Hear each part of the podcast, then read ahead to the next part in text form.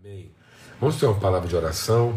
Pai, muito obrigado pelo teu amor, obrigado pela tua bondade, tua fidelidade, teu cuidado em guardar as nossas vidas, nos sustentar com misericórdia, bondade, com paz, com esperança, com amor. Somos sustentados no teu amor, somos movidos de fé e somos guardados em esperança. Em nome de Cristo Jesus, o Senhor. Nossa esperança é no Senhor e na ressurreição dos mortos. Em nome de Cristo Jesus. Nós te bendizemos, te bendizemos por esse tempo de reflexão, essa semana tão especial nas nossas vidas, essa oportunidade de mesa, de comunhão, de partilha, de comunhão de fé, para que nós possamos ser sim e amém na vida uns dos outros. Muito obrigado, obrigado, obrigado porque mais uma vez o Senhor me guardou de todo mal, posso estar aqui com os irmãos, com a família e compartilhar daquilo que o Senhor tem colocado no nosso coração. Em nome de Cristo Jesus, o Senhor. Amém e amém. Graças a Deus. A gente está meditando né, a partir daquilo que a gente abordou sobre o princípio né, da purificação pelo fogo, baseado lá na declaração de João Batista, né, que Jesus é aquele que viria para batizar com Espírito Santo e com fogo. E muitas vezes nós temos compreendido mal, temos aplicado mal né, esse, essa, essa palavra do batismo com o Espírito Santo. Por isso a gente também muitas vezes entende mal o que, que significa blasfêmia, né, o que, que significa o pecado contra o Espírito. A gente compartilhou um pouco sobre isso ontem, vamos continuar refletindo. Queremos aprofundar nessa reflexão. Porque muitas vezes as pessoas pensam que o batismo no Espírito Santo é um batismo de poder, né, de incremento de capacidade. Deus, através da sua bondade, da sua fidelidade, ele nos vocaciona. Deus tem uma vocação, um propósito estabelecido, um propósito único para todos os seus filhos e filhas. Que nós sejamos instrumentos de manifestação, de revelação das suas virtudes. Que os invisíveis de Deus, sua virtude, sua natureza, a sua vontade, então tudo aquilo que não pode ser conhecido naturalmente, aquilo que só pode ser discernido por revelação, por isso que Paulo ora e diz: Eu oro para que Deus derrame sobre vocês espírito de toda revelação, para que vocês possam compreender a natureza, a riqueza, a plenitude da nossa vocação. As promessas bíblicas são para que a gente, ao discernir essas promessas, a gente possa discernir também é, quais são as virtudes de Deus comunicadas a nós, uma vez que através dessas promessas nós nos tornamos coparticipantes da sua natureza.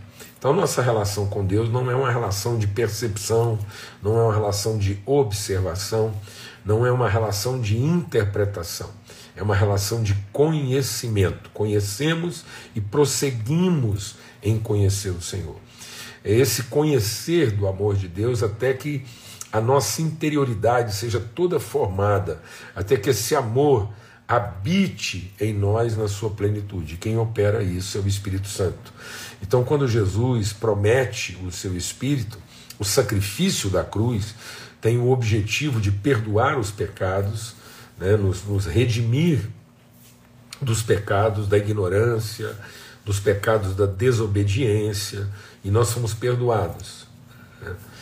Mas ele, ele perdoa isso com o derramamento do seu sangue, mas ele derrama também, junto com o seu sangue, é sangue e água, é sangue e palavra. Ele entrega o seu espírito. Jesus está entregando a sua natureza, para que ao ser lavado, ao ser batizado nessa palavra, nesse espírito, nessa promessa, nessa revelação, a gente seja coparticipante, a gente seja de fato um com Cristo, de modo que Cristo seja formado em nós. Então, quem forma essa pessoa espiritual, que é o propósito eterno de Deus, é o Espírito Santo. Nós somos concebidos, somos gerados dessa semente incorruptível da palavra aplicada na nossa interioridade através do Espírito, e esse homem interior vai sendo fortalecido e desenvolvido até que nós alcancemos a plenitude, a estatura de homem perfeito. E o que, que significa esse homem perfeito? O homem pleno de convicção, pleno de fé e de conhecimento, para que essa pessoa, homem e mulher, plenos de conhecimento e arraigados, fundados, firmados nesse conhecimento do amor, no propósito de expressar esse amor em graça, ou seja, um amor que se expressa em trabalho espontâneo, sem expectativa de reconhecimento, de cobrança, sem precificação. É, e aí nós vamos testemunhando esse favor, essa bondade de Deus. Então, a graça que é esse favor imerecido não é, é o favor de apenas perdoar, mas é o favor de ter a natureza comunicada, transmitida, de modo que agora nós temos parte, nós somos um com Cristo e, consequentemente, Deus é em nós. Assim como o Pai está em mim, ele também está. Aquele que está em mim, o Pai o ama e, e virá para ele e viverá nele. Essa é a promessa. Então é uma relação de conhecimento, não é como quem observa um ser exterior, mas é quem é formado de um conhecimento interior, o nosso homem interior, formado pelo testemunho do Espírito. Então isso é um selo, isso é uma garantia, é um batismo, é uma chancela, ele grava isso no nosso entendimento, ele testifica com o nosso espírito, de modo agora que nós não não temos espírito de homem, nós temos espírito de Deus, que se revela na nossa multiforme expressão humana dessa natureza. Então, esse é o batismo, é o batismo da comunhão.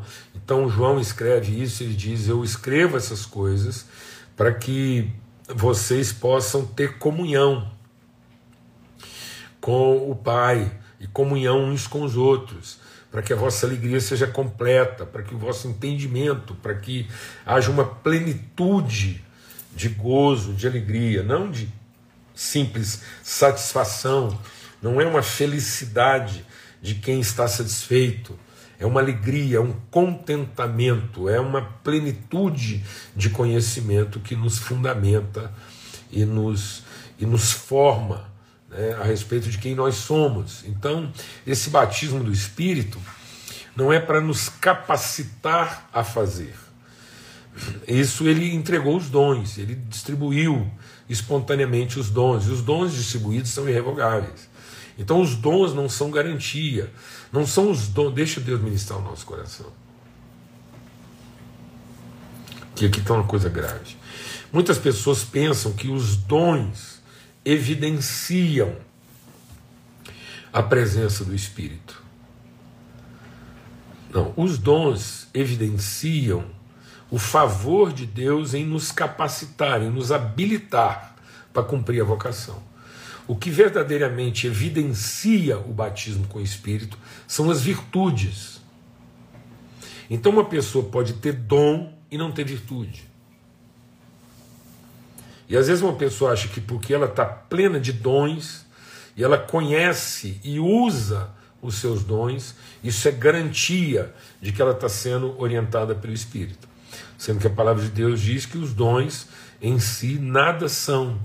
Eu posso ter o dom de pregar, de profetizar, eu posso ter o dom de operar é, prodígios extraordinários, eu posso ter o dom de, de fazer obras é, assistenciais, o que for, mas se eu não tiver o testemunho, a expressão, a manifestação do amor de Deus, essas coisas nada são. Por isso que o juízo de Deus virá exatamente sobre aqueles que, pensando que os dons eram suficientes e no, no exercício é, exaustivo dos dons, pensam que serão aprovados. Em teu nome operamos milagres, em teu nome curamos enfermos, em teu nome fizemos sinais. Ele diz: Eu não conheço, eu não tenho relação com vocês, não há comunhão entre quem eu sou e quem vocês são, independentemente do que vocês fazem. Então, o que evidencia esse batismo, essa consciência de espírito, é a transformação do nosso entendimento a respeito da nossa responsabilidade em revelar as virtudes de Deus. Amém? Então, essa é a promessa, essa é a vontade eterna de Deus. Por isso que todo pecado cometido contra Jesus é o pecado da ignorância, é o pecado da desobediência, é o pecado da, do erro, é o pecado da, da transgressão, e isso já está perdoado. E, então as pessoas não serão julgadas. O juízo de Deus não virá sobre os pecados. Então não são os pecadores que entrarão em juízo. São aqueles que, tendo conhecido, tendo recebido revelação, se rebelam, rejeitam essa revelação e se rebelam é, em insubmissão. Então é mais do que um erro, é mais do que um equívoco, é mais do que uma ignorância, é mais do que uma delinquência, é uma rebeldia, é uma insubmissão à orientação do Espírito.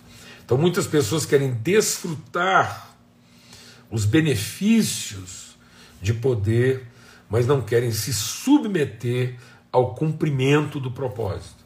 Vivem uma religiosidade de dons. São pessoas, eles são caçadores de dons. Né? Eles vivem à caça de dons e querem desfrutar os dons. E, e, e vivem disso.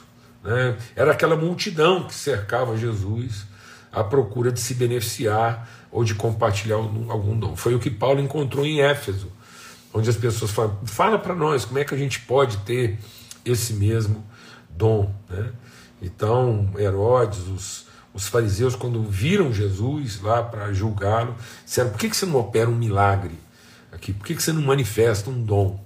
Então, mesmo as pessoas, os, os que perseguiam e que no fim vão crucificar Jesus, estavam à espera de que ele manifestasse algum dom. Os discípulos, no caminho de Emaús, diziam: a gente viu tanto dom, viu ele fazendo tanta coisa, e a gente pensava que ele seria.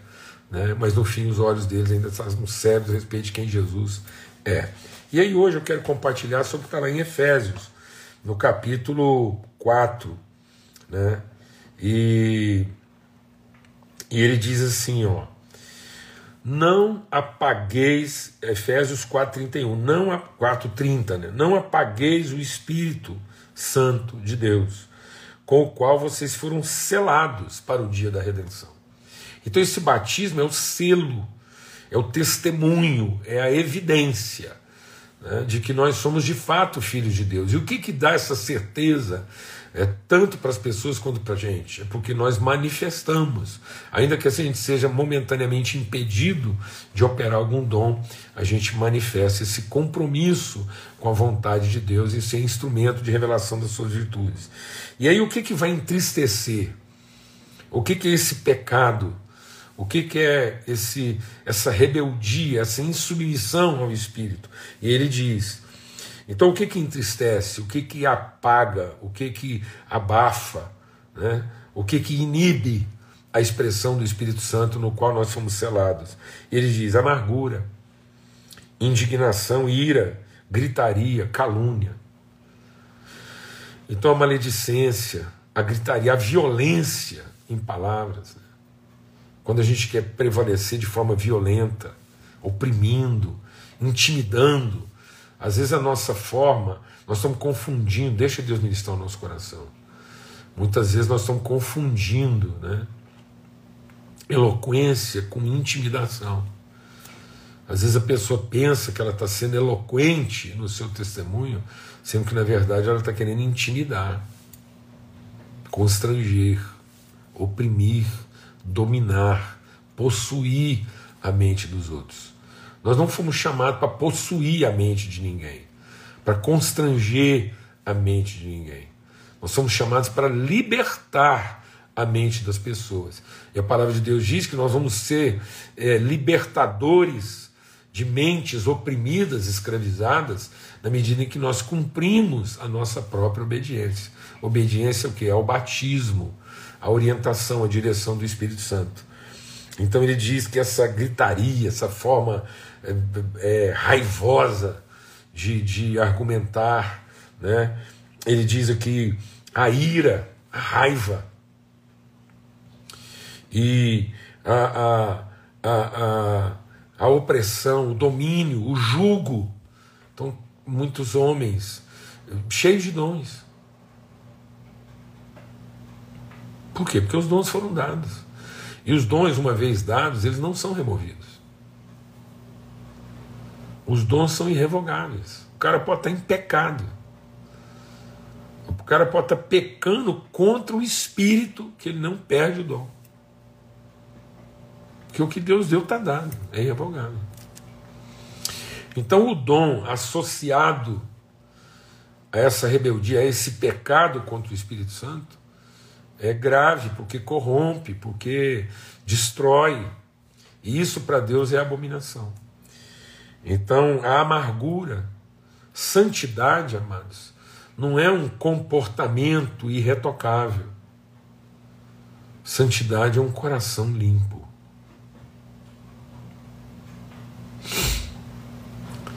Um santo pode continuar cometendo erros,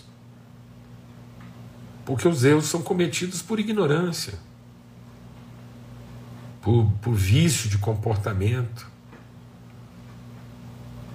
Mas a amargura é negar a Cristo. Então eu posso negar Jesus,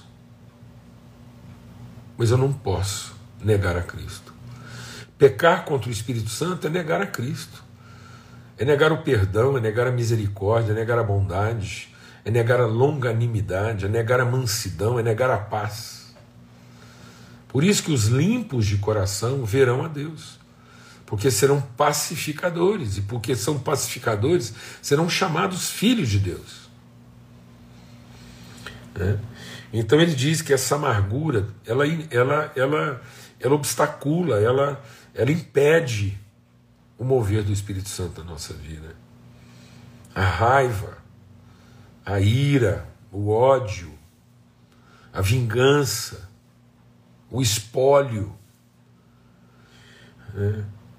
a, a, a gritaria, a opressão com palavras, com ideias, e a calúnia, a difamação. Ele diz, bem como todo tipo de maldade. No entanto, sejam que bondosos, compassivos, uns para com os outros. Então não adianta a gente externar uma vida de devoção. Quantas pessoas são devotadas ao, ao, a, a, a, ao culto a Deus? Pedro. Pedro revela uma devoção a Jesus. No entanto, é impaciente, é iracundo, é violento contra o seu irmão. É um homem de espada, é um cortador de orelhas. E Jesus tem que ministrar na vida de Pedro. Dizer, Pedro, me amar é amar as pessoas, como eu amo você. Então é a bondade, é o compassivo. O que é o compassivo? É o longânimo, é aquele que não desanima, é aquele que não desiste. Mas ele, ele mantém uma viva esperança a respeito de quem a pessoa é. Então, esse batismo com o Espírito faz com que eu perceba as pessoas pelo que elas são e não pelo que elas fazem. Paulo fala sobre isso. A ninguém mais consideramos segundo a carne.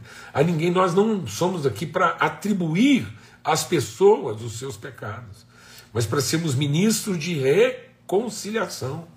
Então o Espírito Santo é para que a gente seja ministro de reconselho, de reconduzir as pessoas à comunhão e não de trazer sobre a vida delas juízo. Então nós não somos agentes de excomunhão, nós somos agentes de comunhão. Mesmo quando a gente disciplina ou pune a pessoa é na esperança da comunhão e não no direito.